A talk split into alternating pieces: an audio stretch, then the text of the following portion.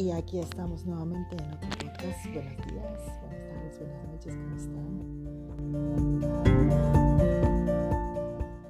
Desde el lugar que me estés escuchando, te doy la bienvenida a un nuevo podcast aquí en los podcasts de Sicilia Franco Charapa. Contenta siempre de tenerlos, de disfrutar de, de vuestro tiempo, que es, es sagrado, es tan especial y por lo que me siento muy agradecida de poder contar con, con eso.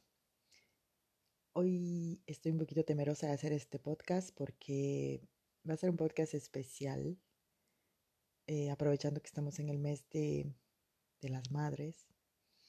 Y es increíble, ¿no? Porque podría hacer podcast de muchas cosas, de muchos temas que vienen a, a mi cabeza.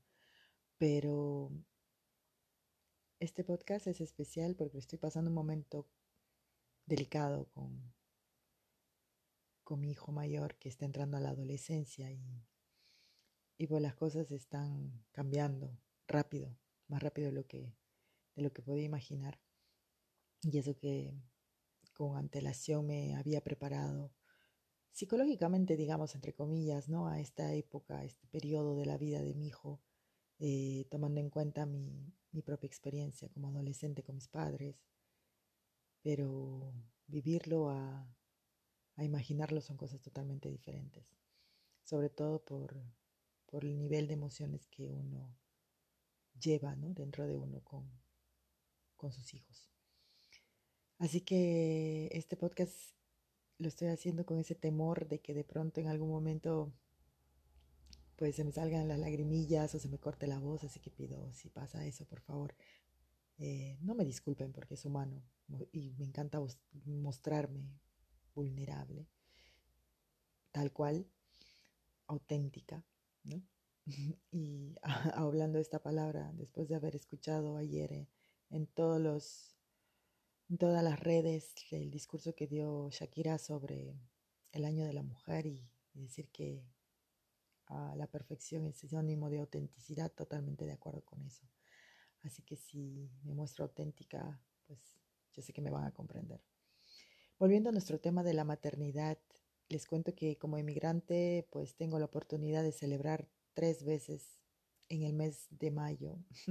bueno, este mes, esta vez en junio cae, en Francia es el 4 de junio, pero por ejemplo, como trabajo en España, pues festejo con ellos también, con mis colegas, y ya lo festejamos este domingo pasado, el primer domingo de mayo. Siempre mi, festejo clásico desde que soy niña es el segundo domingo de mayo, que es en Perú, con toda mi familia y mis amigas. Y en Francia, pues casi siempre es a fines de mayo, pero esta vez cae el 4 de junio, que ya pues no tiene nada que ver con este mes, pero igual yo sí tengo tres festejos al año por el Día de la Madre. y, qué interesante, ¿no? Porque esta paleta de, nuevas personas que han ido entrando en mi vida y cada uno con sus, culturas diferentes, con sus tradiciones diferentes, hacen sentir que mi vida es rica de, todo eso. Este mes, pues nos dedicamos a, a, pensar en, en eso, en la madre, ¿no? A nuestras madres, a los que la tenemos viva, en mi caso la tengo en vida, gracias a Dios, y está, no cerca, está a 10.000 kilómetros de aquí, en Perú, yo estoy en Francia, y, y a mi relación con ella, pero sobre todo a mis hijos. Es como que desde el día que fui madre, me puse la etiqueta de la culpabilidad delante, ahí en mi frente, porque a cada paso que doy como madre, y me imagino que muchos de muchas de ustedes lo han sentido así, siempre viene la pregunta, ¿lo estoy haciendo bien? ¿Lo habré hecho bien? Y el miedo y la culpa son los primeros que se asoman. Ser madre al mismo tiempo me ha hecho mucho más fuerte y me ha ayudado a tener un centro ¿no? en, mi vida, pero también me ha hecho muy, muy vulnerable. Los miedos, no por mí en sí, sino por ellos mismos o por hacer mal las cosas que, que influyan de alguna manera negativa en la vida de ellos, pues cada día me, me hacen mm, autoanalizarme de una manera muchas veces injusta, dura. Les cuento retrocediendo con, al tiempo, antes de tener a mis dos hijos, a Micael y a Rafael, Micael tiene 13 y Rafael tiene 11, antes de, de, siquiera pensar en ellos, realmente no quería ser madre. Nunca me vi en el papel de madre, nunca me sentí una mujer hecha para la maternidad. Y cuando hablamos de maternidad es algo que me llama la curiosidad porque según lo, lo, he ido leyendo en artículos, en internet, en libros y etc. Muchos solamente hablan de maternidad cuando se trata de engendrar biológicamente un hijo, pero la maternidad abarca mucho más que eso, ¿no? Y me llamó mucho la curiosidad porque leí en algún momento eso de que la maternidad es el objetivo central en la vida de una mujer. me río porque porque no, no. Creo que, que, eso viene de, del tiempo, pero uff, al tiempo de la piedra y, y el palo. La maternidad como el centro de la vida de una mujer me parece tan reducido, porque la maternidad es un rol más dentro de lo que una mujer es y puede ser, o lo que un ser humano, ¿no? Porque hombre como mujer, yo creo que todos podemos hacer muchos roles dependiendo de lo que queramos y, y quienes seamos. Entonces, pues la maternidad está totalmente dada porque, o imaginada a una mujer porque puede engendrar, puede, o porque es ella la que porta a los niños nueve meses y luego los, los da a luz, los pare, y no. La maternidad tiene también mucho que ver con psicología, con amor, no solamente con ese lado físico y hormonal de, de un cuerpo, ¿no? De, de un anfitrión que, que lleva a un bebé en, en el vientre. En mi caso nunca me sentí capaz, capaz, de ser madre o creo que es más que nada el miedo a no ser buena madre y desde antes de tenerlos yo ya tenía este temor. Entonces para no meterme en camisa de once varas pues yo decía no, yo madre, no, que va, eso no va conmigo. Y también un poco de egoísmo, ¿no? Porque siempre he querido comerme el mundo con mis dos manos así a grandes bocados y tener hijos pues mm, veía que iba a ser como que una limitación de alguna manera. Pero cuando encontré la persona indicada en aquel momento de mi vida, pues me mostró un lado de la maternidad y la paternidad que no había eh, puesto en, en observación, ¿no? en reflexión. Y entonces, pues vi la maternidad o la idea de ser madre y padre como algo bonito, a una ilusión, un, un complemento para formar esa familia que estaba formando en ese momento. Con una persona que siempre supo que quería ser padre y que veía en mí cualidades que yo no veía en mí. Entonces fue ahí donde acepté ser madre y dije voy a, voy a hacerlo. Pero me costó mucho, me acuerdo, porque tenía muchos problemas como muchas mujeres, tenía muchos problemas hormonales, tenía problemas de un útero um, poliquístico, así que tenía muchos problemas con la menstruación desde siempre, desde siempre. Y eso es algo tan común en las mujeres. Ahora que lo hablamos más y nos contamos más sobre eso, me encuentro cada vez con más y más mujeres que tienen este tipo de problemas hormonales. Y me costó mucho quedar embarazada la primera vez pero cuando quedé embarazada fue en el momento que menos lo imaginaba, porque incluso estaba pasando mi primera crisis matrimonial casi a los cinco años de matrimonio.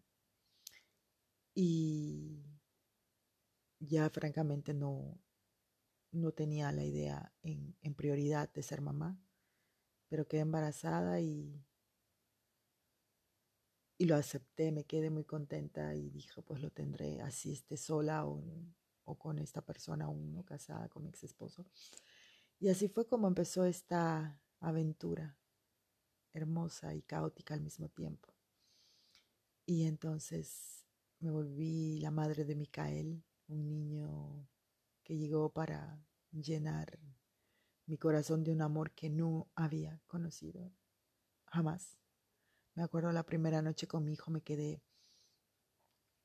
mirándolo los dos solos, tenía que darle de lactar, ¿no? incentivarme a la lactancia materna, ¿no? de leche materna. Y lo veía ahí, le tocaba las manitas y era un amor que sobrepasaba mi ser, mi cuerpo. Era una energía tan grande, tan fuerte. Y me puse a llorar ahí sola porque tenía miedo y el miedo siempre ha acompañado mi rol de madre. De, de no hacerlo bien, de no estar a la altura, de echar a perder esta, esta relación mágica. Y,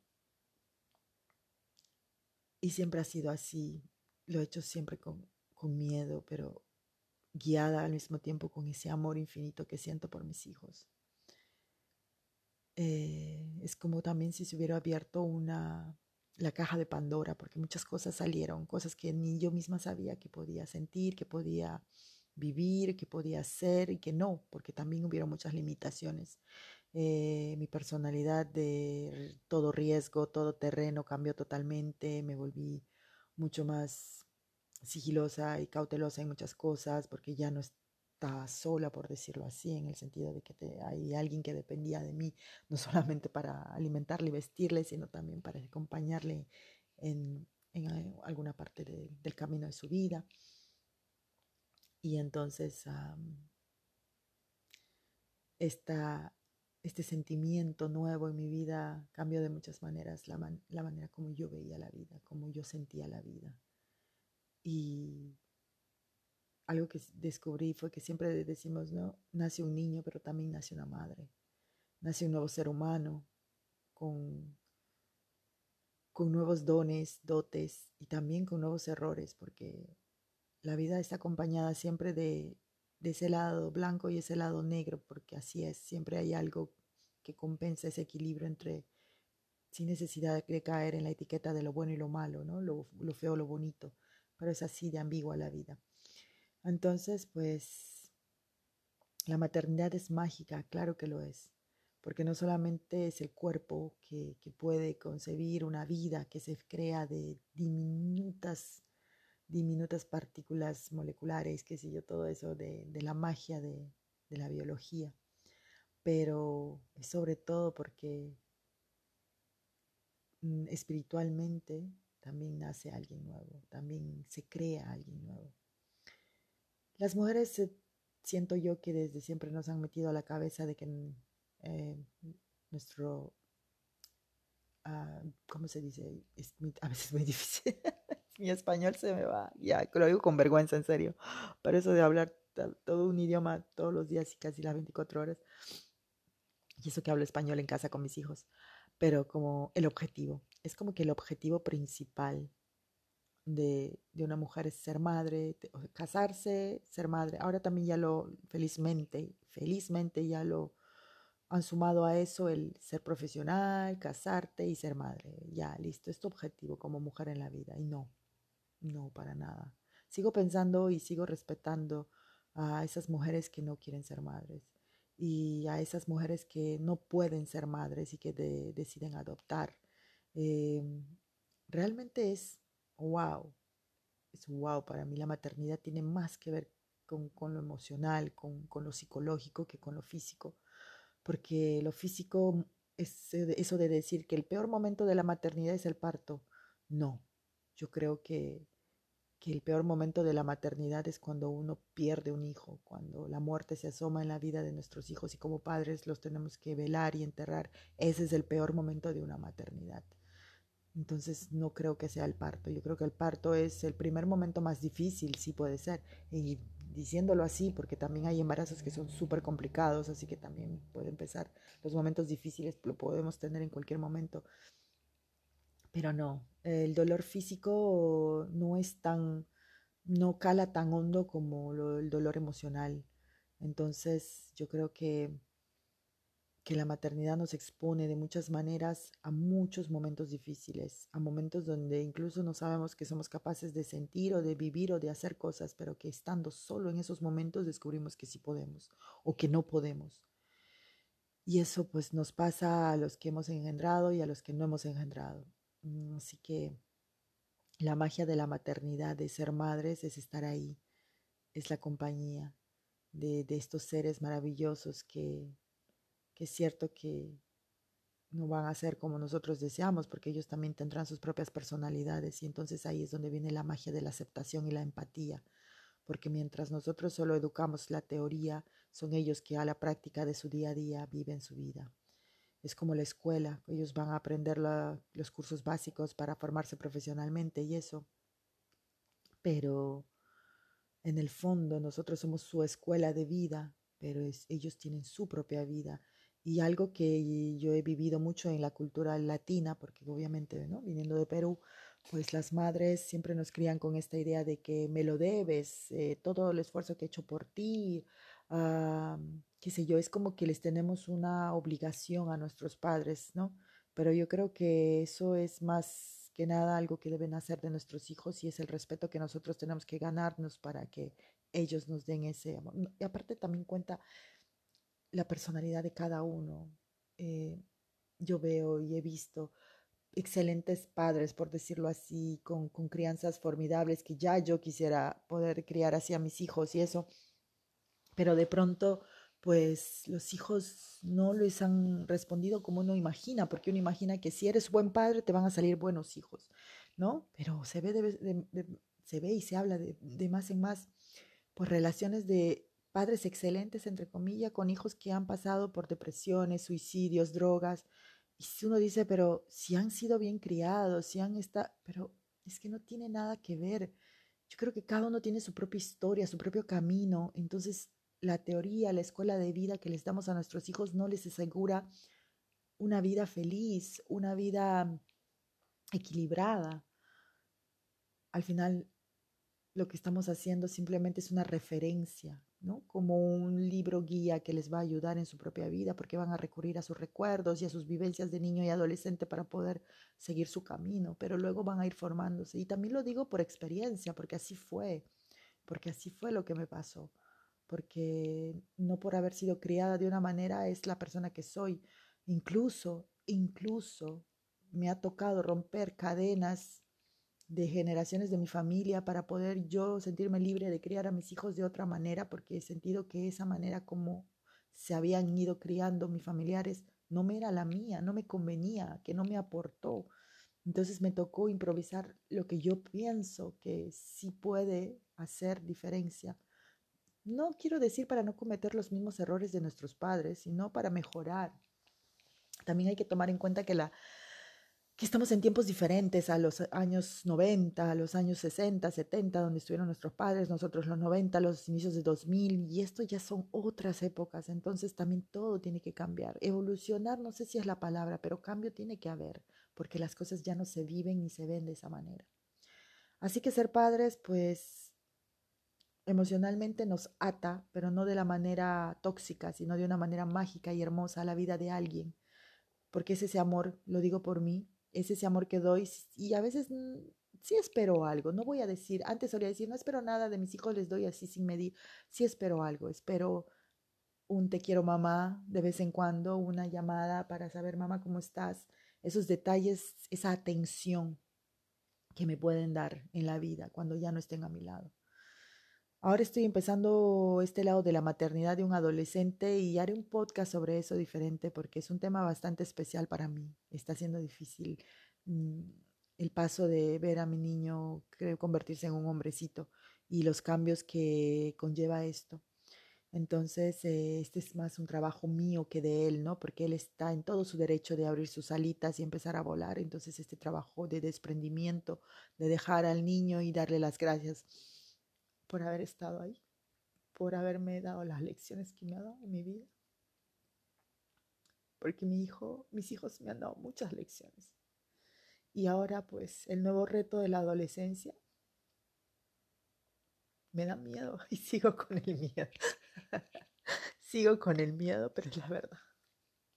Tengo, tengo miedo de no hacerlo Pero buscaré dentro de lo que pueda todas las armas, los utensilios necesarios para hacerlo lo mejor que pueda, porque de eso se trata. De eso se trata, mamá, que me estás escuchando. De hacerlo lo mejor que podamos. Y de saber que, que moriremos en el intento.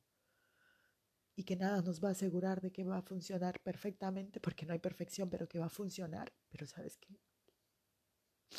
El sabor de, de saber que lo hemos intentado va a estar ahí. Y sintámonos de ya orgullosas por eso. Todas pasamos por momentos difíciles porque la maternidad no todo es belleza, como la vida misma. Tiene sus días y sus días. Y siempre estamos ahí, ¿no? Yo al menos con mi látigo siempre dándome, no debí decir eso, no debí de hacer esto. O incluso mostrándome vulnerable, porque antes siento que la maternidad y la paternidad era más autoridad, ¿no? Como que más exigencia, más esto. Trato de crear seres libres, que, que sepan que se les escucha, que sus opiniones cuentan, y que si hay algo que discutir o analizar lo hacemos en conjunto. Esa es mi manera de criar a mis hijos y espero que tenga frutos positivos para ellos porque ya no los cosecharé yo, yo seré observadora eh, y eso es lo que nos convertimos los padres con el tiempo. Yo lo noto también con mi madre. Ella es ahora observadora de mi vida y de la vida de mi hermana. Obviamente siempre está con sus palabras y todo, ¿no? Para apoyarnos y eso. La distancia marca bastante también, así que las que somos inmigrantes sabemos, yo no he sido tan pegada a, mi madre, creo que con la distancia ahora más, pero para los que sí, porque veo que muchos sufren por estar lejos de sus madres más que del resto, yo en sí, mi, familia y amigos, pero yo veo muchos que, que sobre todo les cuesta a un mundo entero estar lejos de sus madres, de sus padres. Así que estar lejos también no es fácil, pero de alguna manera en mi caso la distancia ayudó a que mi relación con mi madre mejorara de muchas maneras. Así que no hay mal que por bien no venga. Pero esta hermosa aventura de la maternidad, caóticamente hermosa aventura de la maternidad, es en lo que me estoy centrando en estos años, tratando también de, de no descuidar mi ser, ¿no? Porque no estamos aquí mujeres para ser madres, no. Somos mujeres y podemos jugar muchos roles hacer de nuestras vidas una paleta de colores, ya sea a nivel profesional, a nivel emocional, como madres, etcétera, como hijas, amigas. De ahora también hablando un poco de estas mujeres que deciden no ser madres, las que le llaman las mujeres nomo, ¿no? de no mother, que es la, la traducción no mother, no madre pues se incrementan más y más. Y después del COVID también ha habido un gran aumento de mujeres que ya han decidido no tener hijos y sobre todo son mujeres preparadas profesionalmente mucho más, ¿no? Son aquellas que, que tienen más títulos, más, más años de estudio, las que deciden no ser madres. Y eso también es respetado, y eso también admiro. Este mundo está lleno de opciones y cada uno decide cómo vivirlas. Así que la maternidad, muy aparte de engendrar y parir, tiene que ver con el camino de la vida, con el llevar de la mano a esa persona y los dos nos llevamos de la mano porque ellos también nos dan lecciones de vida. Es un dando, dando y recibiendo, recibiendo. Para ti que aún no eres madre y tienes miedo y dices no es el momento, pues déjame decirte que nunca es el momento. Para estas cosas no hay momento adecuado. Esto llega y llega. Así que esperar, esperar, esperar, no sé. Yo cuando escucho me dicen, no es aún el momento. Yo no creo que hay un buen momento para, para esto, un mal momento tampoco llega cuando es el momento simple como eso. Y si no llega por decisión o por lo que sea, pues la maternidad no tiene que ver, como vuelvo a decir, con un cuerpo que, que acoge un ser, tiene que ver con un corazón que se abre a un mundo entero, a un mundo entero de posibilidades, positivas y negativas.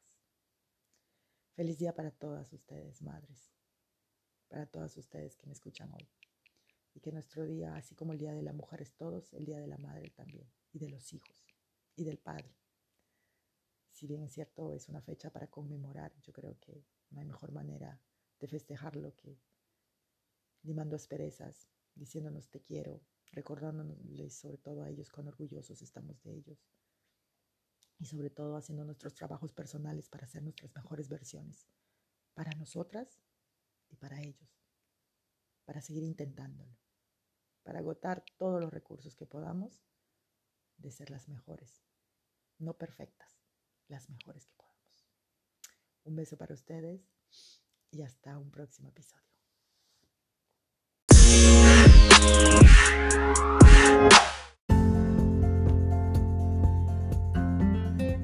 Espero este podcast haya sido de tu agrado. Te espero en el próximo podcast, ya sea para hacer un journaling juntos o para escuchar las experiencias e historias de mis invitadas y mis invitados. No te lo pierdas. Hasta pronto. Ah, y si te ha gustado este podcast, pues compártelo. Tal vez hay alguien que esté interesado en escucharlo. Y si aún no me sigues en mis redes, te espero en el Instagram como Sisi La Franco Charapa. Que estés bien.